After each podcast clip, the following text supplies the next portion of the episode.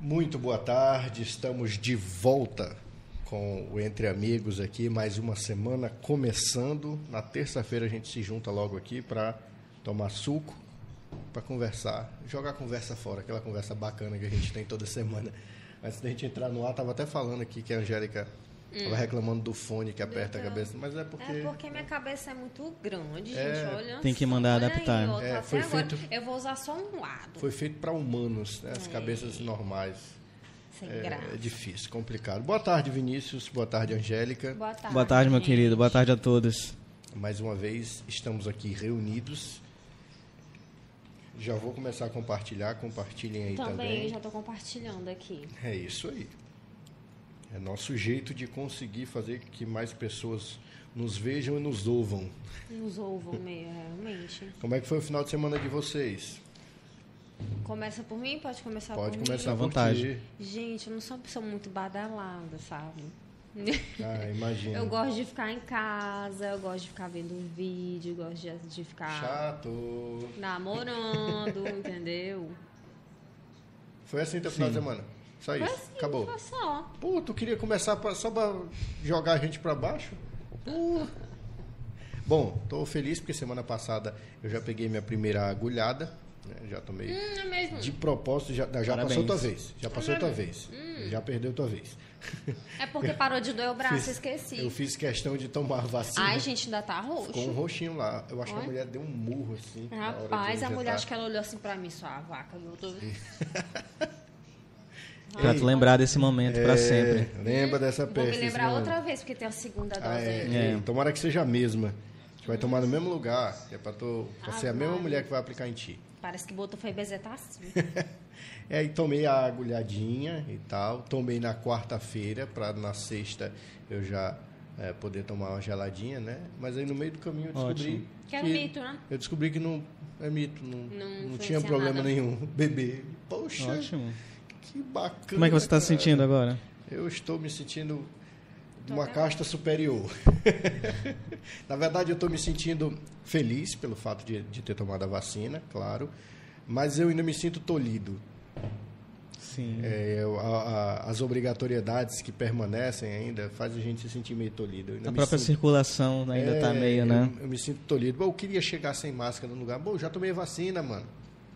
Eu já tive Covid e já tomei a vacina, a primeira dose. Quando eu tomar a segunda dose, eu não morro nunca mais de nada já vou estar com um anticorpo do cacete. Então, pô, é aí ah, é. esperar agora, mano, é o jeito. Quando eu tomar também a segunda dose, acho que eu me senti um pouquinho invencível, assim. É. Depois dessa pandemia, a gente vai sair. bem. A gente vai sair Ui. valorizando tanto a, as liberdades individuais ou não. Sim. Tem essas duas possibilidades, né? Ah, eu não vejo a hora da prefeitura falar assim, gente, precisa mais usar máscara. Coisa boa. Eu só queria conseguir comprar cerveja meia-noite e um. Meia-noite e um, o cara não vende mais cerveja, mano. Eu não entendo. Eu não entendo. A gente pode fazer festa, tá? Se tu comprar uhum. 11h59, o cara pode te entregar. Meia-noite já era. Pô, sacanagem. Eu acho, assim, beleza, a gente precisa de algumas restrições, precisa, porque de fato é, é a gente está no meio de uma pandemia. Mas eu acho umas restrições muito sem nexo, sem não, lógica. Não, tem umas que... Não, porque tipo, tu vai comprar até 11h59, meia-noite tu não pode comprar mais, porque é para tu não se aglomerar. E se eu tiver comprado 700 caixas de cerveja até 11h30? Vai fazer vai, diferença. Não vai fazer diferença nenhuma. Eu acho é o tipo de restrição que é, é não tem reflexo direto, sabe? Uhum. Agora sim, você reduz circulação em horário de pico. Não, nunca vi sentido também é, da gente reduzir frota de ônibus. Se a ideia é não deixar o pessoal amontoado, mano, aí, aí tu diminui a quantidade de ônibus. Aí o é, ônibus, aquela quantidade vai. Exato, aí o ônibus. A, a, mesma quantidade de gente vai continuar indo trabalhar, só diminuiu o tanto de ônibus. Exatamente. O pessoal vai ficar mais abarrotado lá dentro, igual sardinha. Então não, não achei muita lógica em, em redução disso também, não. Aí reduzir a quantidade de pessoas aí sim. Ó, só pode levar a quantidade de pessoas sentadas no ônibus. Beleza. Lotação só leva duas pessoas. Beleza mas diminuir a frota não tem nexo nenhum. Pelo menos para mim, né? Não sei se. Uhum.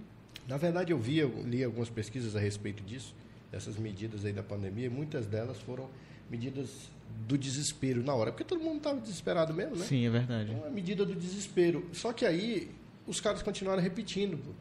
O lockdown, por exemplo, era 15 dias para a gente achatar a curva. Passou um ano. E só foi bagaceira, cacetada em cima. E eu estava lendo essa semana que o estado brasileiro que mais fechou foi o estado de São Paulo. Foi o campeão de fechamento.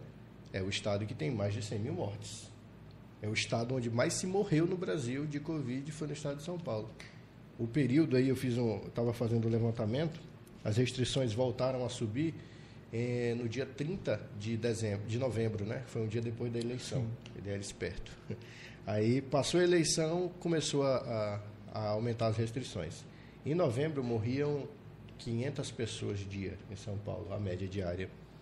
Quando foi em março, no ápice das restrições em São Paulo, morriam 1.500 pessoas. E desde novembro as restrições só foram aumentando. Só aumentou, aumentou, aumentou, só foi tolhindo mais até que ninguém saía de casa. E tinha 1.800 mortes dia. E São Paulo chegou a bater 2 mil mortes por dia, se não me engano. Uhum.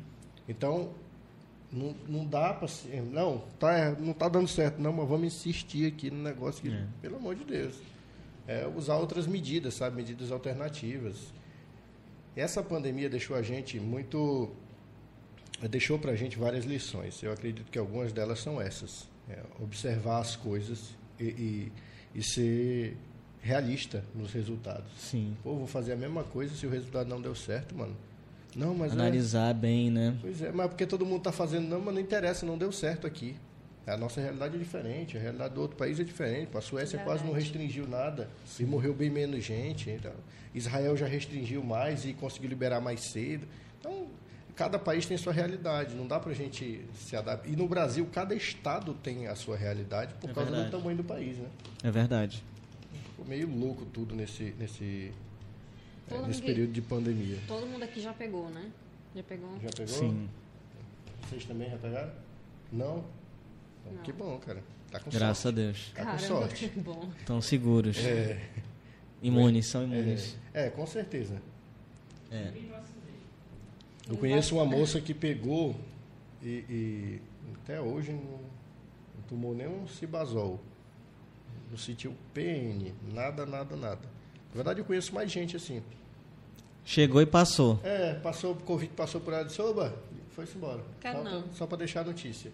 Quero Bem, não. Os destaques né, dessa, dessa, dessa, dessa pandemia foram essas foram os, os extremos. Pessoas que tiveram, infelizmente, morreram. Passamos uhum. aí da marca de meio milhão. E pessoas que sequer descobriram que tinham Covid até fazer o uhum. teste é, tipo para ver que já, tinha, já tinham tomado já tinham pegado a imunização selvagem, né? Como dizem, verdade, é. né? Bom, a gente enveredou até para um assunto que nem era do. É. Sim, é verdade. o, o, é importante é, falar não, também, não né? Não era o nosso planejado, mas é o nosso, é o nosso contexto nosso dia -dia, atual, né? né? A gente não, não pode deixar de lado isso. Não pode é esquecer. Verdade. Acho que a, a, uma das grandes lições é essa também. A, a gente está atualizado, está sabendo de tudo que está rolando, cara. E eu acho que a pandemia em si já deixou muito claro para todo mundo que nós temos um vírus que é muito pior do que a Covid-19, que é a politicagem. Ela sempre aparece, cara. Com é certeza, incrível. nos piores momentos, né? Sempre aparece, sempre aparece para sacanear. Toda vez, toda vez é para ferrar.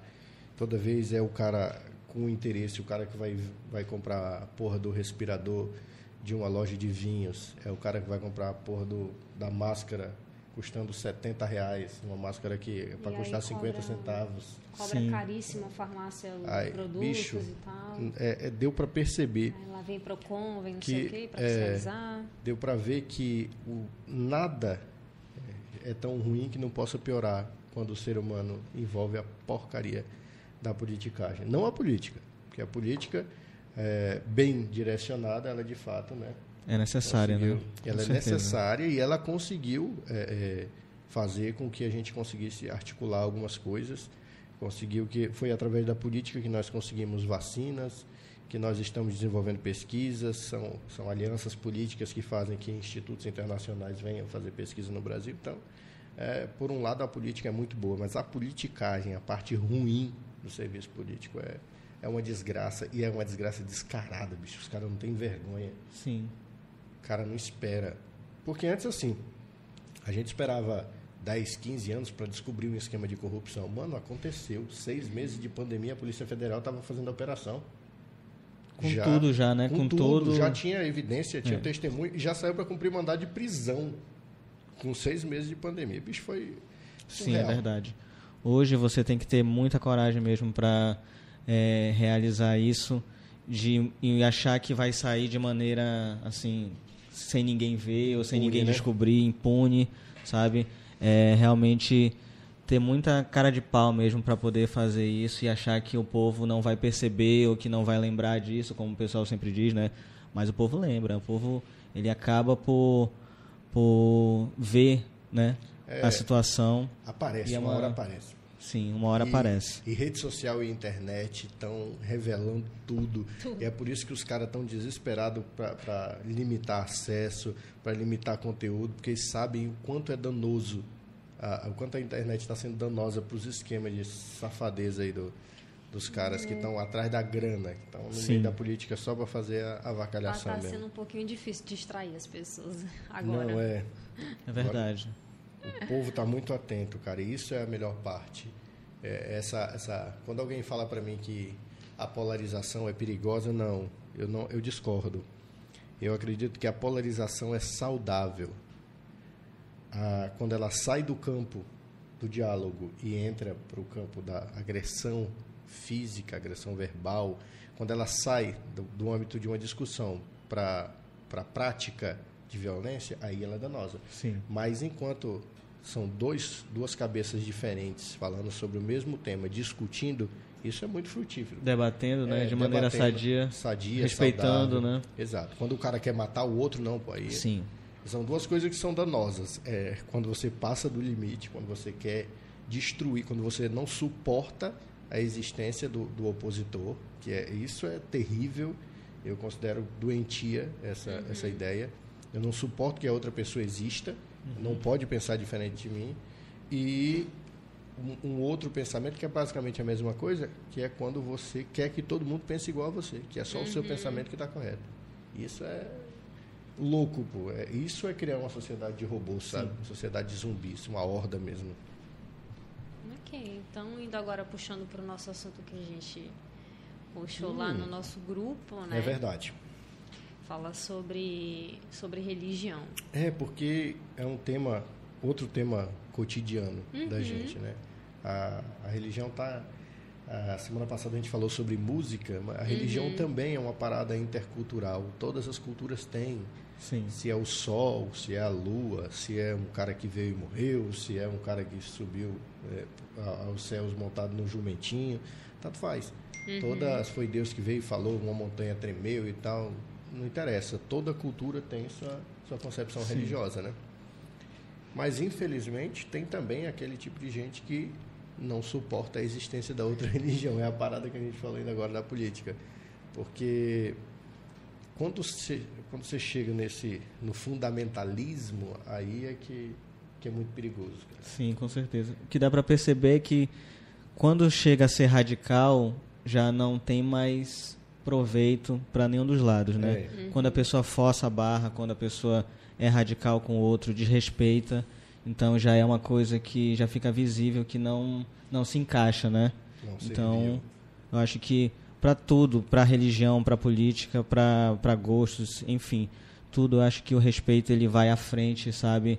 Ele é a arma maior assim para se iniciar um debate, se iniciar uma discussão, é, sem que parta para a violência, para a agressão, para o fanatismo, né, para o fundamentalismo. É. Acho muito interessante isso. Sentar e falar, né? Sentar e conversar. E qual é a tua? Eu sou judeu, sou adepto do judaísmo, por isso que eu trouxe eles perguntaram, todo mundo perguntou o que, que era isso. Uhum. Isso é uma miniatura, é uma réplica de um rolo da Torá. Numa sinagoga isso vai ser bem maior, né? tem vários modelos, uhum. vários designs, tem alguns que não tem essa caixinha bonitinha em volta, tem uma capa de tecido e tal, e aqui dentro vem Olha, um lindo. pergaminho. Esse aqui no caso é escrito, é impresso, né? Não é escrito à mão, mas está todo em hebraico. Tem o texto integral da Torá aqui, tá tudo inteiro bonitinho. O grandão na, na sinagoga, ele é escrito à mão por um escriba, um cara lá que Tem faz muita paciência. tem muita paciência e muito cuidado porque você tem você está escrevendo ao- Caramba, hein? você está escrevendo ao contrário, né? Ao contrário do que a gente conhece como a forma escrita aqui no Ocidente. Então você está escrevendo é, e você tem o risco de sua mão vir apagando o que você está escrevendo. Então ele segura um pincel, normalmente é uma pena mesmo, e aí ele vai escrevendo bonitinho e um cuidado para que cada letra seja a letra que está escrita. As cópias são fiéis. É, o judaísmo tem disso, né? A cópia da Torá, essa aqui, por exemplo, pegar essa cópia da Torá aqui e for conferir com um texto de ah, de um rolo da Torá que tem lá no Amazonas, tem 500 anos, é um dos mais antigos da América Latina. Se eu for comparar esse texto com o texto que está lá, está integral, é exatamente O o, texto mesmo. é o, é o mesmo. Exatamente o mesmo. Cada letra na mesma posição, os intervalos entre os parágrafos são o mesmo, o tamanho do intervalo é o mesmo, tudo é igual para garantir a preservação do texto. Do texto Maravilha. religioso. Ele escreve isso num lugar escondido para ninguém atrapalhar, porque É. vai que chega uma pessoa, "Ai", aí ele Ex- faz. Mas é exatamente Já isso. pensou? Peguei. Errou tudo. Meu Deus, e agora vou morrer. É exatamente isso. É, é- normalmente é um escritório fechado. Meu Deus. Ele vai lá e, e é um trabalho é, para a gente é um trabalho muito meritório, sabe? É uma a disposição de conseguir ver. reproduzir, pode ver, eu sou míope. é, de você Não conseguir. entendendo nada, mas É, legal. Essa é a parte, essa é a parte complicada de olhar o, o, o texto integral. E aí a gente preserva isso por quê? Porque o, o judaísmo preza muito pela concepção integral, a concepção inicial daque, daquele texto, entendeu? Então, por exemplo, está escrito tudo em hebraico. O hebraico era um- uma língua falada no, no Oriente Médio, especialmente na terra de Israel, mas falada há dois mil anos atrás. Então, depois que Jerusalém foi invadida e destruída, os judeus foram dispersos pelo mundo, aquela área virou, virou um território árabe, depois cristão, depois árabe cristão, depois turco otomano, e aí eh, o hebraico, depois da dispersão dos judeus, deixou de ser uma língua viva porque não tinha mais um país que falasse hebraico. E os judeus espalhados pelo mundo continuaram falando hebraico. Então as rezas são feitas em hebraico, a leitura da Torá é feita em hebraico e o idioma se preservou nas comunidades espalhadas pelo mundo inteiro. E o mais legal é que o hebraico que o judeu, que a gente chama de Ashkenazi, o judeu da Europa Oriental, fala, é exatamente o mesmo hebraico que o judeu etíope na África fala, sem eles nunca terem se visto na vida. Sem os avós, os bisavós e os tataravós nunca terem se encontrado. E assim os judeus sefaradi, que são ali da Península Ibérica e tal, e os judeus do Oriente Médio, todos sempre falaram hebraico, todos sempre rezaram em hebraico, sempre leram em hebraico. E aí foi graças a isso que, quando em 1948 o Estado de Israel se estabelece, passa a existir de novo a nação de Israel, eles tinham um idioma para usar. Né? Eles ressuscitaram o idioma. Então o hebraico é o único idioma que se tornou, que morreu e que depois ressuscitou, Ressuscitou. voltou a ser falado. Os judeus eram perseguidos pela, pela religião mesmo? Ou por simplesmente. Porque assim, eu já assisti muita coisa. é, filmes e tudo, mas eu nunca entendi direito porque o motivo dessa. Cada um, cada perseguidor sempre teve sua desculpa. Na Idade Média, é- as comunidades judaicas é porque assim, o judaísmo ele tem a seguinte filosofia: É, eu não faço para você o que eu não quero que você faça para mim, beleza? Então, eu não gostaria que você me impusesse a sua religião, então eu não imponho minha religião a você. Eu sou judeu, você não é, beleza? O mundo segue assim. Se você, a gente até disse, se você nasceu judeu, você tem uma responsabilidade nesse mundo como judeu. Se você nasceu não judeu, você tem uma responsabilidade nesse mundo como um não judeu.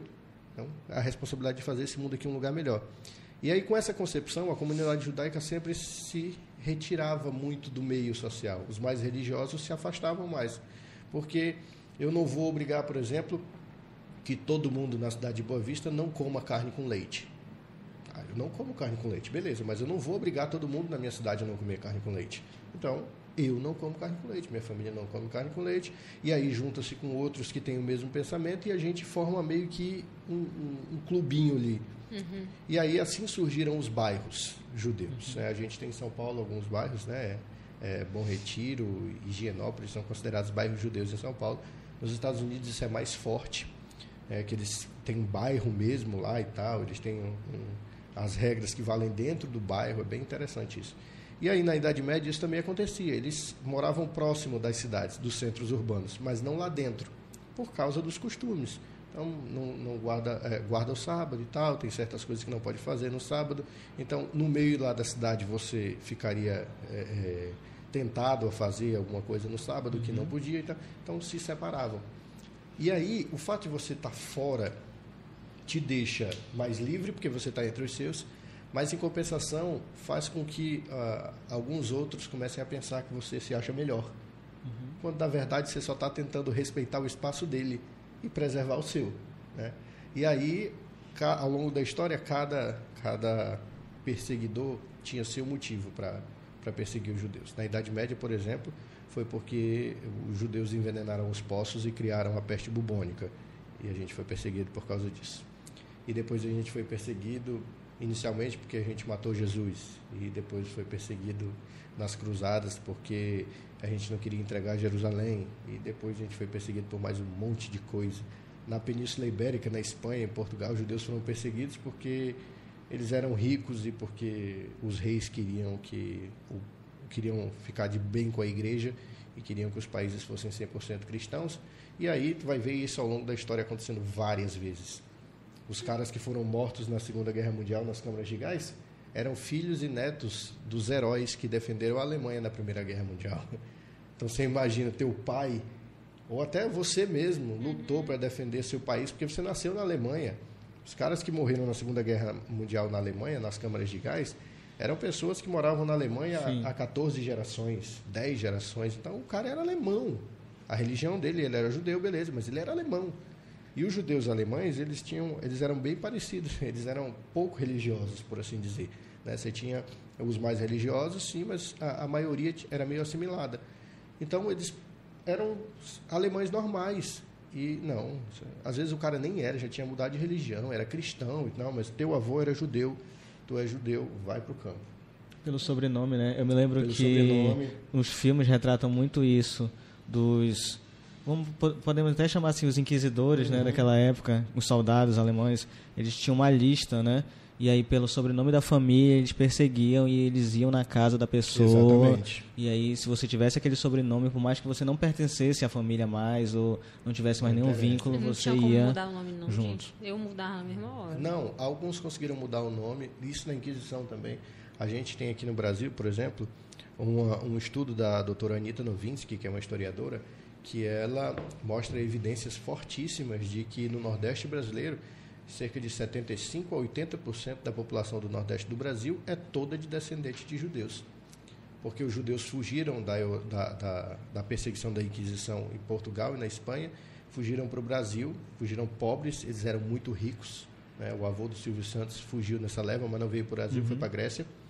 E aí é, você vê esses judeus chegando do Brasil e aqui eles começam a trocar os nomes para evitar que é, eles fossem identificados como judeus. Então eles trocavam sobrenomes aqui. Então Silva eram, eram uma das alternativas que eles usavam muito, claro. mas usavam nomes de árvores, Pereira, Figueira, é, Laranjeira. Esses nomes normalmente eram nomes de judeus que eles decidiam trocar o sobrenome para evitar ser perseguido. Mas infelizmente a Inquisição chegou aqui também. E aí muita gente também foi assassinada aqui no Brasil. Nossa senhora, foi Então é assim, essa, essa intolerância sempre aconteceu. E não foi. Os judeus são um exemplo no mundo. Mas a intolerância religiosa vitima muita gente Sim. a todo momento. Uhum. Tem gente, nesse momento, enquanto a gente está conversando aqui, que está sendo queimado vivo pelo, pelo Estado Islâmico, pelo que ainda resta dele, né? por fundamentalistas religiosos, Sim.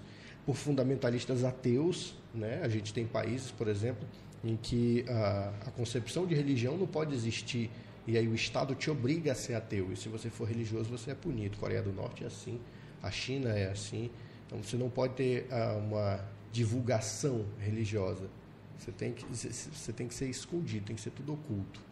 Então, Qual é o lugar que tem que adorar o, o governante? Quem é? É aquele Kim Jong-un? É? o Kim Jong-un, é na é, Coreia tem, do tem, Norte. Tem que gostar é dele, tem que amar ele, aquele ele, é, feio. Ele é a divindade. Sai fora, ele parece Majin Buu. O Majin Buu é mais bonito. O gorduchinho lá. Da... Fala sério.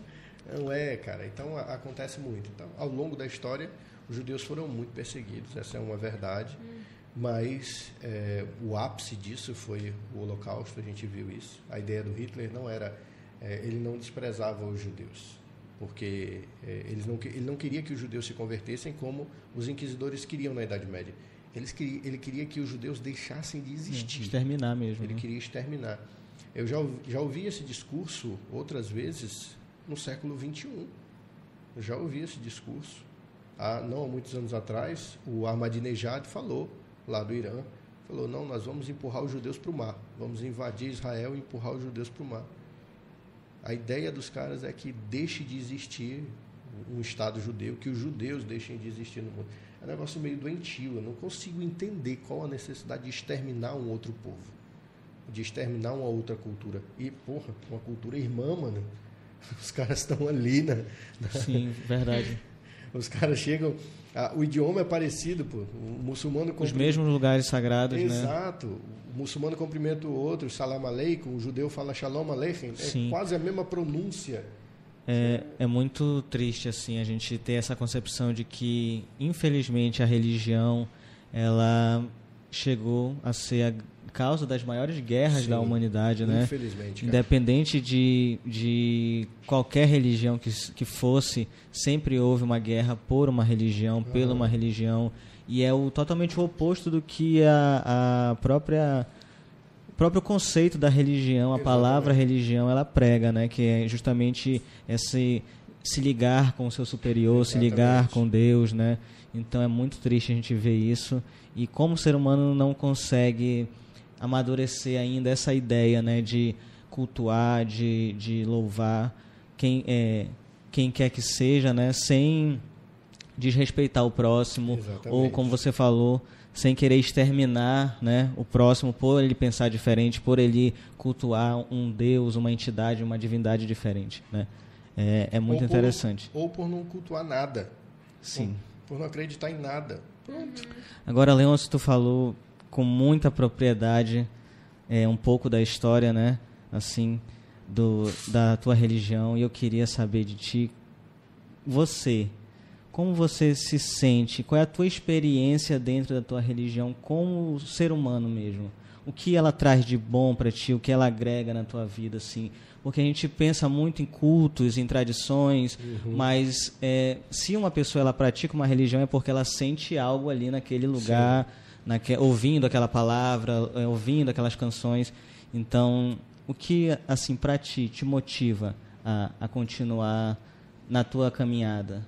Olha, eu vou contar para vocês uma história que é bem tradicional do, do judaísmo contar uma história para ilustrar alguma coisa. Então vou contar uma história para é, para ficar mais fácil. Tinham dois sábios na, na época do primeiro templo, é, aliás, na época do segundo templo. E esses dois sábios eram Hillel e Shammai.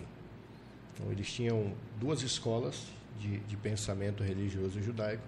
E aí um dia um rapaz queria aprender judaísmo e foi falar com o Shammai e falou para ele: oh, Eu queria que você me ensinasse judaísmo, mas eu queria que você me ensinasse judaísmo enquanto eu consigo ficar em pé numa perna só.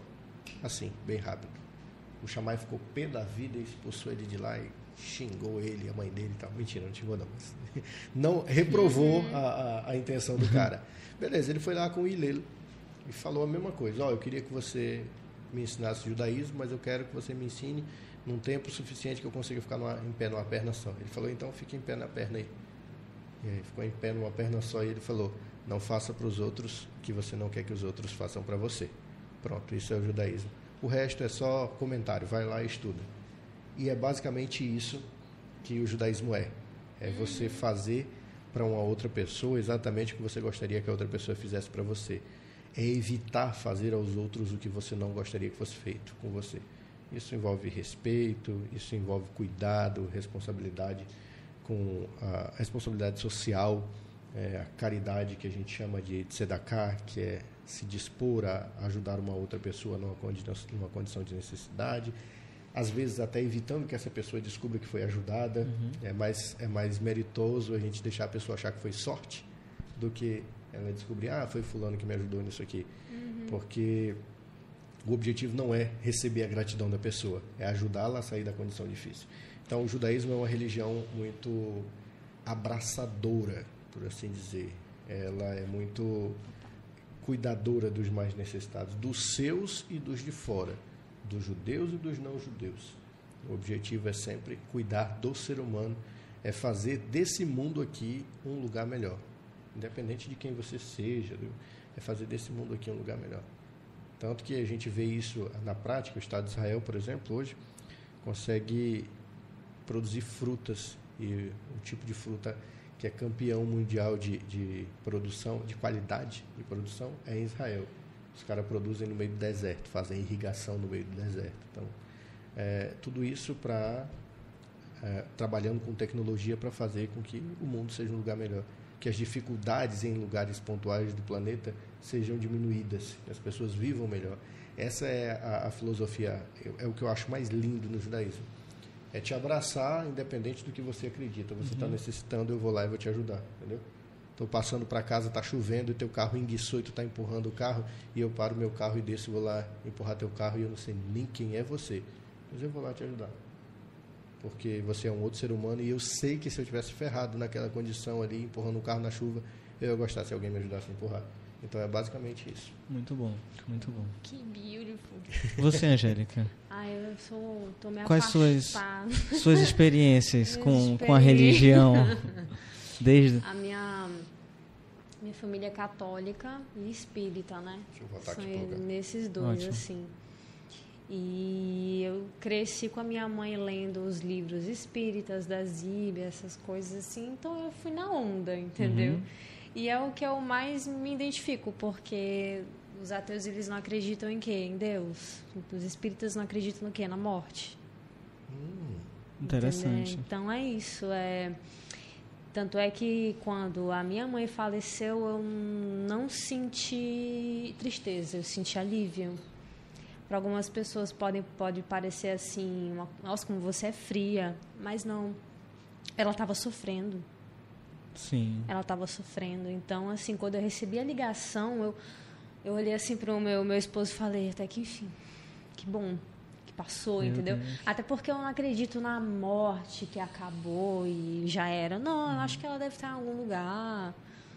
Assim, para ela foi um momento de libertação, é, né? um momento de libertação. Não é no, no, espiritismo a gente não comemora como certas uhum. culturas comemoram, faz aquela festa, não mas não é um sofrimento, é um certo desapego.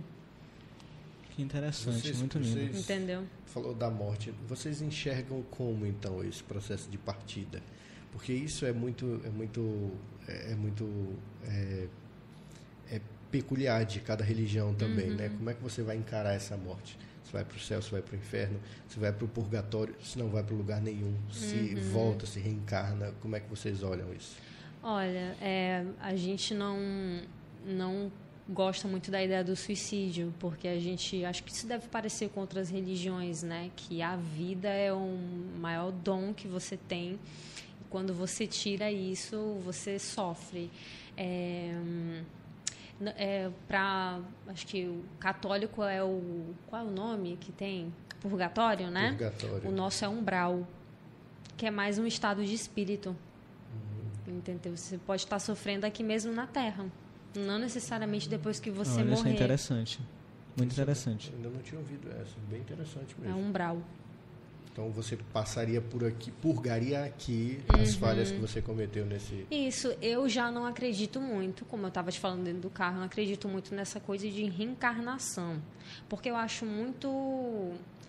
Para mim não faz sentido muito a ideia de você morrer, você nascer num outro corpo e você não se lembrar do que, que você era. Assim, qual é o sentido disso? Então, como é que eu vou as, as, melhorar, evoluir, melhorar, né? melhorar, é. evoluir se eu não sei a besteira que eu fiz? É, deixa- Entendeu? Ou deixa- então, ou então, tipo assim, eu tô sofrendo, ai, você tá pagando coisas de vida passada, mas eu não faço ideia do de que não foi que eu fiz, qual, qualquer instrução que vai ter disso. Pois é. Só um parênteses aqui. É, tu falou sobre a, a ideia de reencarnação, né? É, de não acreditar muito, o, que não vê lógica. É. É, no judaísmo, a gente não vê lógica na ideia de inferno. É, eu, eu parto até de uma premissa que, que eu acho que, não, que é uma puta sacanagem. Você imagina, o cara viveu aqui é, 30, 40, 50, 70 anos. O cara foi uma pessoa bacana e tal, era uma pessoa 100% é, de boa, ajudava os outros, foi um bom pai, uma boa mãe e tal. E aí, um dia o cara sai puto, com raiva e, e pisa um pouco mais forte no acelerador, perde o controle do carro, capota, ele morreu. E ele vai passar a eternidade se ferrando por causa daqueles Naquele momento, né? aqueles 15 segundos ali que ele fez uma bobagem. Não, eu não acho muito justo Tem, isso. tem uma entendeu? coisa no espiritismo, porque assim, é, não tem essa coisa de céu e inferno. Tem um umbral, por exemplo. Um umbral é um lugar que você fica, digamos que você morreu no estado de espírito ruim, você vai ficar naquilo. Mas existem, tipo, como se fossem anjos ou almas que podem te resgatar, podem te tirar daquilo. Tem uma novela da Globo que fala mais ou menos sobre isso, só que eu esqueci o A nome. Viagem. A Viagem. Sim. Que aquele loirinho fica naquele lugar e tem sempre alguém, tem sempre alguém ali querendo vem cá e tudo, Sim. entendeu? Querendo te salvar, entendeu? Você não vai ficar no inferno Tem um é, filme. tipo, até assim, não, Isso. eternamente não. Angélica, você tem, tem- como sair daquilo e ir para um lugar melhor, entendeu? Tem um filme que é exatamente isso que tu tá falando, que se chama Nosso Lar. Nosso né? Lar. Se os internautas quiserem pesquisar, é um filme nacional, Ah, né? com atores, procurada. com atores nacionais. E é muito incrível porque é ju- justamente esse processo. O, o protagonista ele morre e aí ele não sabe que ele morreu, ele morre, morre num estado de espírito assim confuso. E aí ele vai entrar nesse lugar e vai ver todas essas cenas das pessoas na lama, assim, tentando sair daquilo, daquele. É representado dessa forma, né? Uhum. E aí ele descobre que o, o dom dele, né, é justamente ajudar essas pessoas, Resgatar as resgatar, almas, e né? tal. É, pois é é, muito tem legal, isso. muito interessante. É isso. Cara, é uma filosofia muito massa. Sim. E tem, eu sei, eu tenho uma coisa, não é muito, do, acho que não é do espiritismo, é uma coisa minha. Eu gosto de cemitério.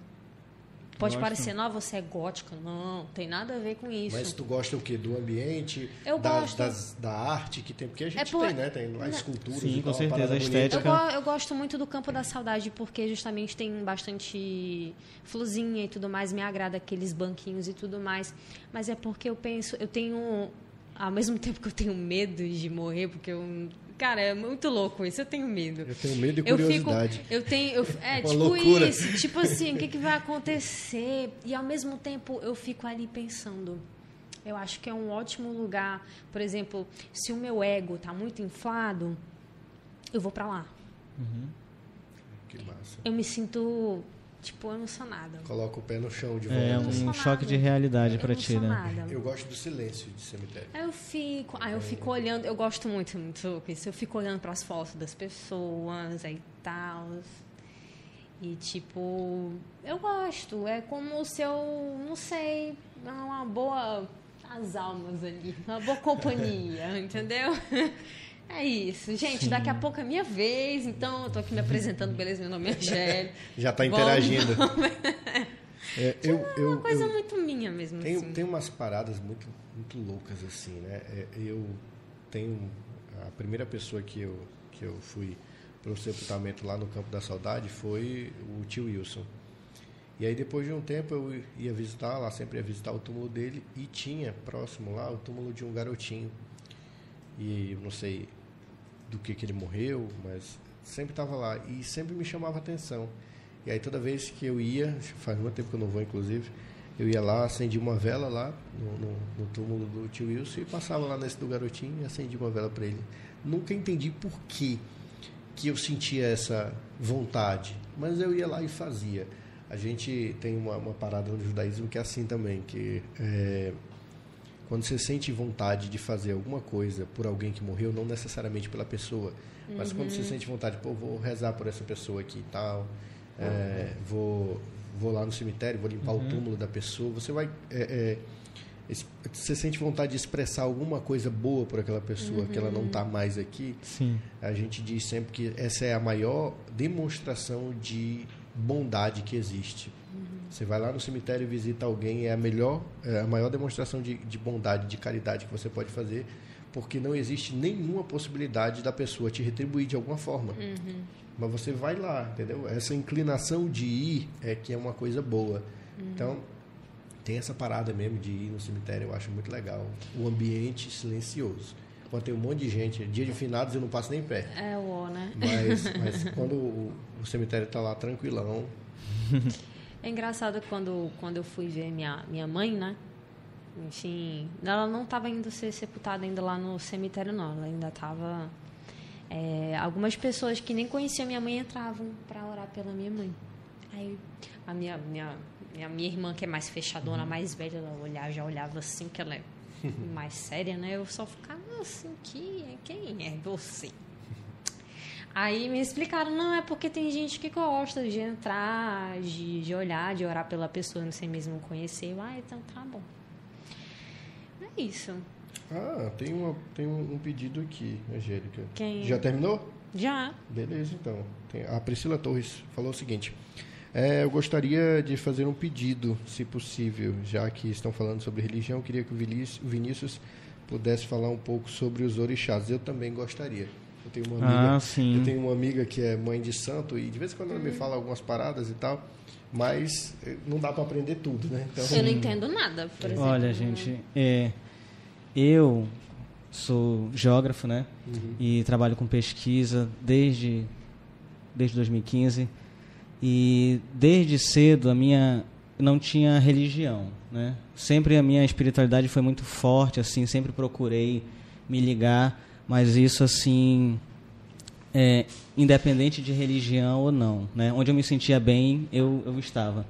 E aí me deparei, né, com pesquisando, fazendo pesquisas, me deparei com o culto aos orixás, né? O culto aos orixás é, um, é uma religião que veio. Da África, né? Mas é, se adaptou, teve adaptações aqui no Brasil, né? Existem, desse culto aos orixás, existem é, muitas vertentes, né? Atuando aqui no Brasil, atuando em outros lugares. Mas aqui no Brasil, acho que mais assim, que são do meu domínio, assim, que eu consigo falar um pouco sobre, é a Umbanda e o Candomblé, uhum. né? A Umbanda cultua os orixás e o Candomblé cultua os orixás também só que de formas assim um pouco diferentes, né? É interessante porque quando você vai pesquisar sobre isso, você encontra. Eu me lembro que eu encontrei um universo todo completamente diferente. Por que eu estou falando isso? Porque desde cedo eu vim de uma família tradicional cristã, né, evangélica, primeiro católica, depois a gente passou para o evangelho, né, para o protestantismo. E é muito diferente, né? Até a concepção, como você falou, a concepção de Deus, a concepção do bem e do mal, a concepção do inferno. Então, quando você se debruça com a história dos orixás, quando você conhece um pouco sobre eles, você vê que é totalmente diferente, mas que em alguns momentos eles se conversam, se relacionam. É, exatamente. Essa que é é incrível. Mas assim, aqui no Brasil existe uma religião chamada Umbanda, né, que foi criada, originária daqui do Brasil, que foi basicamente, me desculpem, né, quem estiver ouvindo, se eu não der uma informação precisa, né, mas é até bom para quem quiser ouvir, quem ouvir e quiser saber, procure, né, aqui tem espaço, aqui tem lugares, pessoas com mais referência que podem ensinar melhor do que eu, né.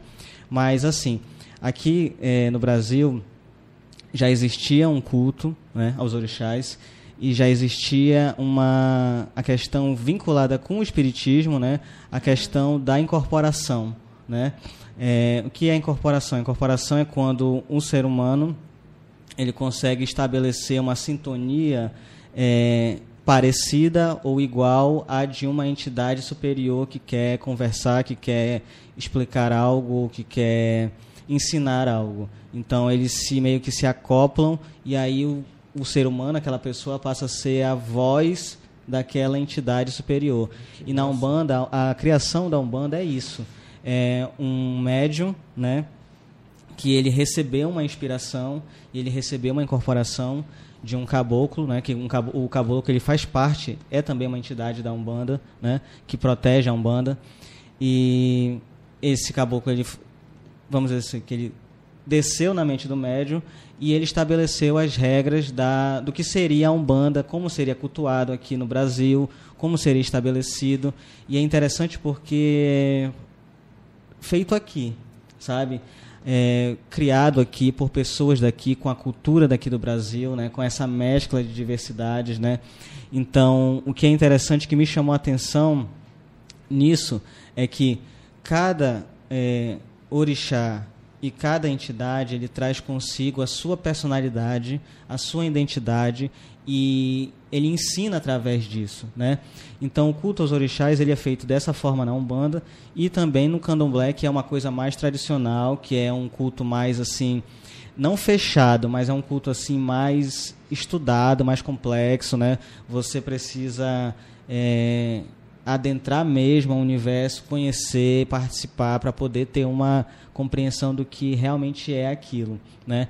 Mas é interessante as pessoas quererem saber sobre isso porque nós hoje vivemos uma série de bombardeios, sabe, de informação, de preconceito, de, sabe, de pré-julgamento, né? Então é interessante as pessoas quererem se informar sobre isso, porque você acaba abrindo o diálogo e você acaba conhecendo uma coisa tão sim, rica, por exemplo, sim. o Leôncio falou em, poucas, em poucos minutos uma coisa tão rica que eu não sabia e que eu aprendi, sabe? Então essa troca eu acho que é essencial. E se falando dos orixás, é assim, a história deles é, são basicamente reis, rainhas, né? Que lutaram pelo seu povo. Era isso que eu ia perguntar. São, são figuras históricas Olha, do, da cultura? É assim, o, os orixás, a palavra orixá quer dizer, se não me engano, é, guia de cabeça ou a luz da cabeça, né? Ori em Yorubá significa cabeça e o chá, que é com X, né? XA, significa justamente essa luz, essa iluminação. Então, o orixá ele é o ser que ilumina a cabeça do ser humano é, ele, é que, ele é o que dá a, a, o esclarecimento, a clareza, o ensinamento para o ser humano se adaptar.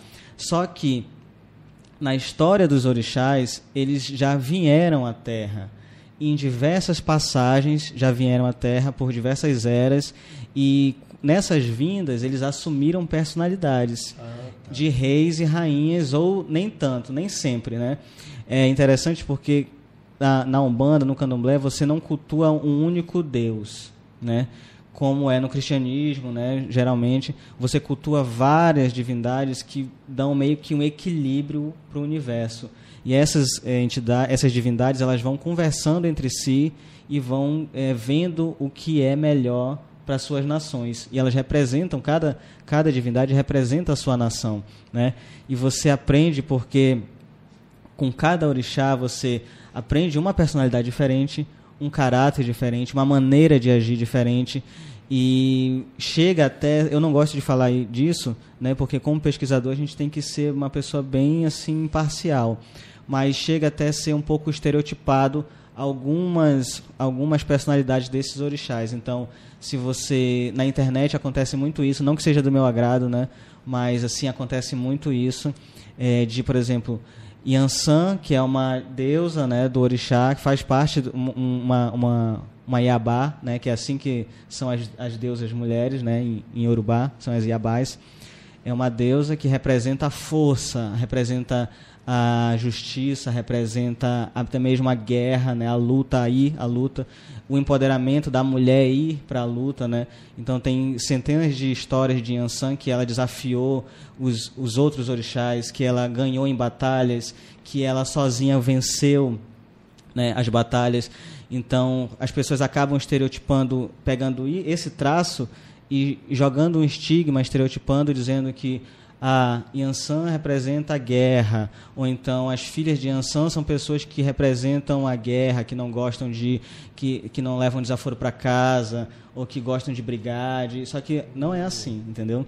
Então é um universo muito rico, muito amplo. Quem tiver interesse de Eu se achei... informar se informem, é muito lindo, as histórias. É, o que é interessante também, só para finalizar essa parte do, dos orixás, é que cada orixá, como eu disse, traz a sua personalidade. Então, ele tem a sua música própria, ah. ela, ele tem a sua, o seu toque né, próprio, né? ele tem os seus cantos próprios, ele tem a sua própria comida que ele gosta de comer, as cores de cada orixá. Cada orixá é representado em cores. Então, é muito comum a gente ver no, no final do ano pessoas é, vestidas de branco, né? E vão até o, as praias e deixam oferendas vestidas de branco, vestidas de, de azul, turquesa. Isso representa os orixás que são meio que os donos dessas cores, que uhum. são Oxalá e Iemanjá. Então, quando você quer se conectar com esses orixás, você começa com a sua aparência, começa utilizando as cores do, do, desse orixá, começa a saber o que ele gosta de ouvir, o que ele gosta de, como me, me conectar a ele, sabe, como cultuá-lo. É, tem, tem então é, é, pontos de contato com as entidades, pontos físicos, objetos, roupas que você Sim, usa. Sim. Pra... O judaísmo tem, tem dessas coisas também. Para você se conectar, se com ele, para você se. Então, quando acontece a questão. No candomblé é mais difícil de acontecer isso, pelo que eu sei, o pouco que eu sei. É quase impossível um orixá, né, que é uma divindade, né, representado como uma divindade, ele meio que incorporar num ser humano normal. Isso pouco é pouco pouco acontece. Na Umbanda acontece de uma entidade que representa aquele orixá, que é como eles dizem, como dizem, faz parte da falange, do mesmo grupo, do clã, né, vamos dizer assim, daquele orixá, ele desce e se conecta com aquela pessoa. Mas é uma coisa que isso só surge com isso que você está falando, com eu começando a querer conhecer mais a história daquele meu orixá, daquela minha entidade, começar a me adaptar com o, a forma as cores, a forma como ele falava, a forma como, sabe? Então tudo isso vai juntando uma série de informações e a pessoa vai sendo apta para receber aquilo, sabe? É um que processo massa. bem assim complicado, mas que na prática é lindo. É, são festas, o xirê, né? Que é o, é o, é, o xirê, ele é como se fosse o a grande festa do terreiro, né? No Xireque as, os, as divindades elas descem para dançar, para é tipo um arraial de santo. Isso. É tipo um arraial de santo, assim, não vou dizer assim, ah, não quero comparar assim, uhum. Um é igual ao outro, não, não mas funciona naquela mesma energia, é, até porque entender, isso, trazer um pouco para a realidade do, do Brasil. Isso, né? até porque isso é interessante cristã. tu falar, Leon, sabe por quê? Porque é, nós tivemos agora esses dias, dia de São João, uhum. dia de São Pedro, São né, se não me engano, hoje, é, né? Paulo. Isso. Então, esses santos, assim como eles são cultuados e são feito uma festa para eles, que são as festas juninas, que você come uma comida típica, que você se veste de uma maneira típica, assim mesmo é o xirê com cada orixá. Então, como a Umbanda ela trouxe isso para o Brasil, ela trouxe essa, vamos dizer, a palavra certa é o sincretismo. É você unir uma coisa com a outra e você acabar adorando aquilo, cultuando aquilo de uma forma única. Então, é interessante tu dizer isso porque porque São João, quando se comemora São João no Brasil, se comemora a vida e a morte, né, e a, a, a divindade de um orixá chamado Xangô. Então, é comum nessa época fazerem festas, as casas de terreiro, as, as comunidades fazerem festa para São João e pa paralelamente para Xangô também. Massa, e é uma mistura de culturas assim que só você vendo mesmo em prática para você ver como é bonito. Às vezes o preconceito, às vezes não, o preconceito, ele por eu prejugar uma coisa que eu não conheço, ele acaba te limitando a conhecer uma coisa uhum. incrível ou, ou a ter uma experiência incrível na tua vida. Então eu recomendo a todos que queiram pesquisar que fiquem à vontade, né? Que é, vão até os até as pessoas que podem lhe ensinar isso de verdade, de maneira mesmo concreta, verdadeira. E é isso, sabe? Cara, que massa! Muito extremamente enriquecedor a, os, a, as experiências de vocês, o conhecimento que vocês têm da religião é, muito trouxe muita luz realmente. Eu, por exemplo, não sabia essa parada dos orixás aí, das uhum. festas específicas, porque a gente vê de fato de fora tem muito estereótipo É, a gente não tem uma ideia real do que acontece de fato lá dentro. Sim. Bom, nosso diretor já fez sinal para mim ali. A gente já está caminhando para o encerramento. A conversa estava massa. E entrar num outro tema agora, mas não é, vai dar maninho, tempo. Deixa pra próximo. Fica para o próximo pod. A gente fala, como a gente já falou um pouco hoje sobre as religiões, quem sabe no próximo a gente fale sobre esse mal, essa chaga que macula a sociedade, que é a discriminação, o preconceito. Sim, com certeza. Com certeza tu já sofreu preconceito por causa da religião. Tu também? Já. Eu também já sofri. E Não, todo mundo foi que de está leve. assistindo. O meu foi de leve porque eu achei foi engraçado. Não, Eu mas fiquei mesmo de assim- leve. Eu mesmo fiquei de assim, leve. oh meu Deus, que besteira. Mesmo de leve, eu acho que as pessoas precisam ter a concepção. Não, na verdade eu não acho. As pessoas têm que ter concepção que elas têm que respeitar as outras, independente das diferenças. Sim, é verdade. É as diferenças que fazem a gente conseguir ter uma sociedade tão plural como é a sociedade brasileira, né? Muito bem, a gente Yes. encerra por aqui. Semana Muito que vem obrigado. a gente está de volta. Eu agradeço mais uma vez essa conversa gostosa com vocês. Agradeço Obrigado, gente. Obrigada. pessoal está Todos. de foco. Muito obrigado, Obrigada. Angélica. Obrigado, nosso diretor.